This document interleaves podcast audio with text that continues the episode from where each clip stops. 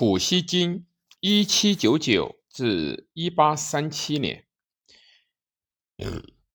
一个诗人死了，一个荣誉的努力被诽谤的谣言击倒，胸口留有一颗子弹，以及对复仇的渴望。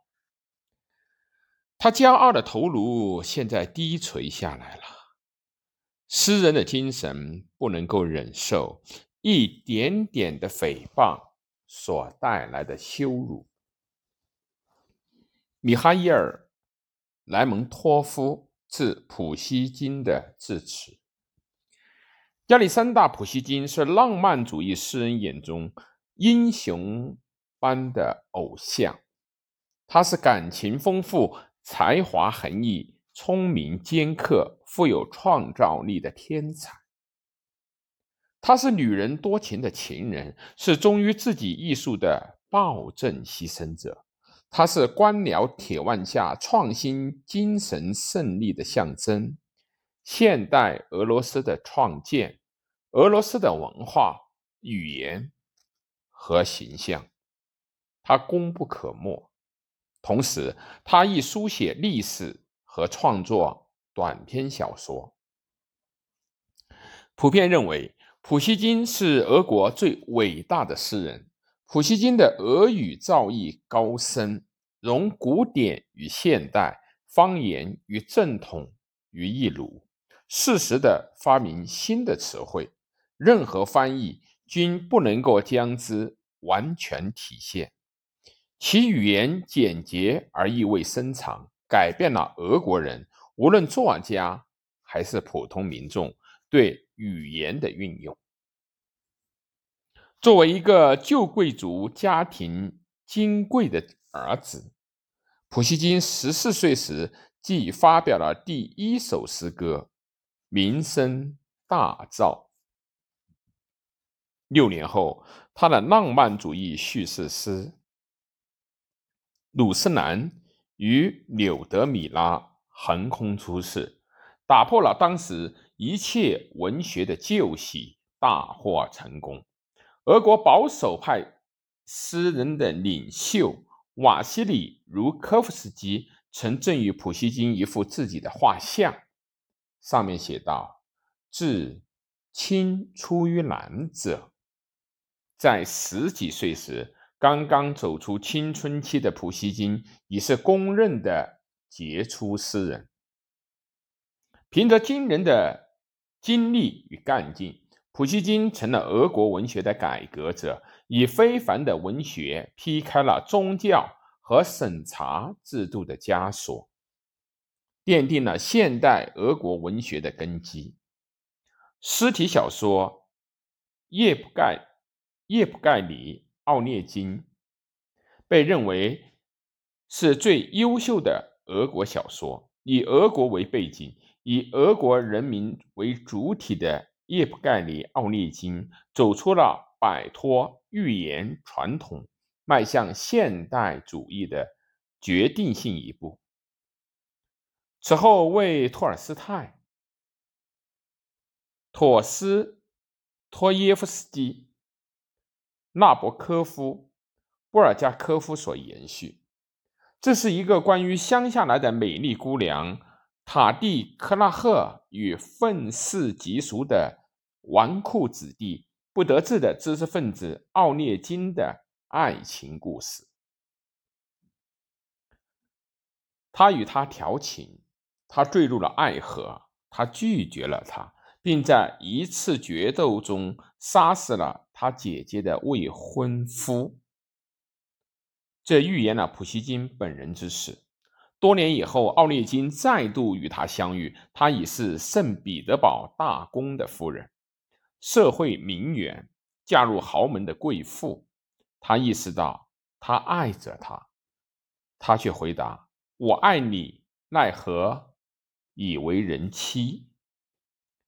奥涅金的心碎了，他就像被天火灼伤，痛心疾首。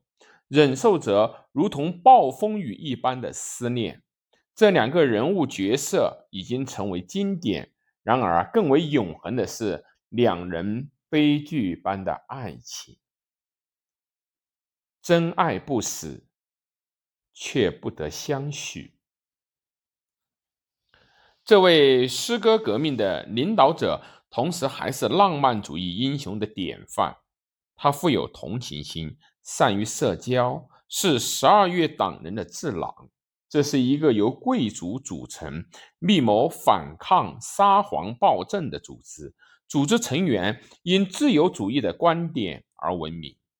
同时有名的还有他们酗酒、赌博以及沉迷于女色。普希金的作品给俄国人对历史、诗歌、戏剧，特别是对作家的认识带来了变革。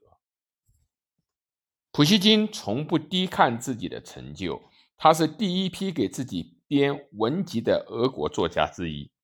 在他死后一年，一位评论家说。每一个受过教育的俄国人必须有一套普希金全集，否则他无权被称作受过教育或是俄国人。俄国的独裁者企图将激进主义扼杀掉。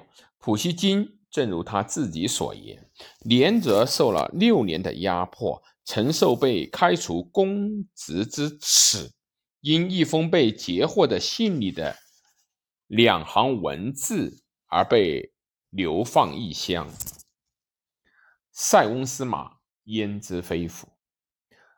奥德萨·摩尔达维亚高加索异域的浪漫情调激发了他的灵感，同时他也艳遇不断，用诗歌、手稿甚至名单。记录下自己的情史，其中包括新任俄国总督米歇尔·沃隆佐夫公爵的夫人李斯·沃隆佐娃，以及凯瑟琳女王、叶卡捷琳娜大帝的宠臣波将军的侄孙女。据说他们诞下一个小孩，还以为这个孩子写下了。著名的塔里斯曼的诗，美景与美人并没有使普希金忘记审查制度和当局的监视，以及他们将会变得愈发严苛的事实。一八二五年十二月，党人的起义失败，他只能眼睁睁地看着他这一代人自由的梦想毁于铁面沙皇尼古拉斯一世之手。当沙皇许诺改革时，被审查与流放压制了十年的普希金相信做了沙皇的私人审查官。打压没有摧毁普希金，宠幸却真正击倒了他。在沙皇严厉的个人审查下，普希金几乎失去了所有的话语权。这个富有激情的激进诗人越发觉得自己失宠了，多次请求隐退。而不能如愿，只有把他留在宫廷，才能够真正的控制住他。此外，半个宫廷，包括沙皇本人都痴迷于普希金的娇妻娜塔莉亚。普希金越发的感到痛苦不堪，终日饮酒赌博。普希金浪漫的死亡，将他从一个英雄变为了一个传奇。